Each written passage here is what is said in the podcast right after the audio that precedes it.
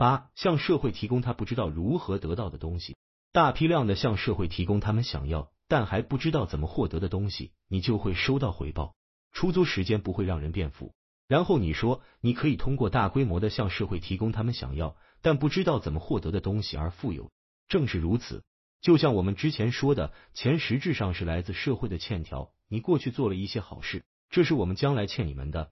因此，人们会为你创造了他们想要的东西而付钱，但是他们还不知道如何创造这些东西。如果他们知道了，也就不需要你了，他们自己就大赚特赚了。在你的房子里。你工作的地方，大街上几乎所有的东西，曾经一度都是技术的产物。石油曾经是技术，让洛克菲勒成为了世界首富；汽车曾经也是一种技术，让亨利福特变得富有。因此，正如艾伦凯所说，技术只是一套还不太管用的东西。更正是丹尼西利斯。一旦某样东西好用了，它就不再是技术了。所以，社会总是追求新鲜事物。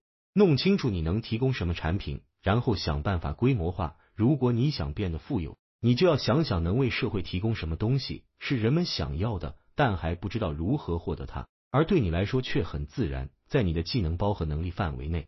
然后你要想办法把它规模化。只做一个肯定是不够的，你必须制造成千上万个、数十万个、数百万、数亿个，让每个人都可以有一个。乔布斯和他的团队知道，社会肯定需要智能手机，一部口袋里的电脑比一般的手机功能强大一百倍。而且使用方便，所以他们想办法把它创造了出来，然后又规模化的生产，让第一世界的消费者人手一机，最后连第三世界的人都在使用它。正因如此，他们获得了丰厚的回报。苹果现在是世界上最有价值的公司。我想说的是，企业家的工作就是把高端产品铺到大众市场，它是从高端开始的。首先，这是一种创造性的行为，你创造它是因为你想要它。你想要它，你知道如何建造它，你也需要它，所以你为自己而造，然后你开始想办法把它带给其他人。很快，富人会先拥有它，比如富人有司机，有黑色的豪华汽车。优步出现了，让每个人都有机会使用别人的私人司机。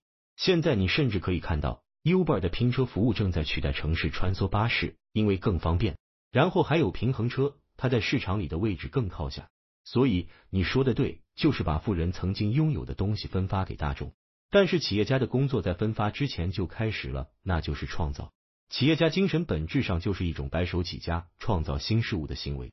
他们预测社会的需求，想办法大规模的生产出来，以一种有利可图的、可持续的方式，汇集到每一个人。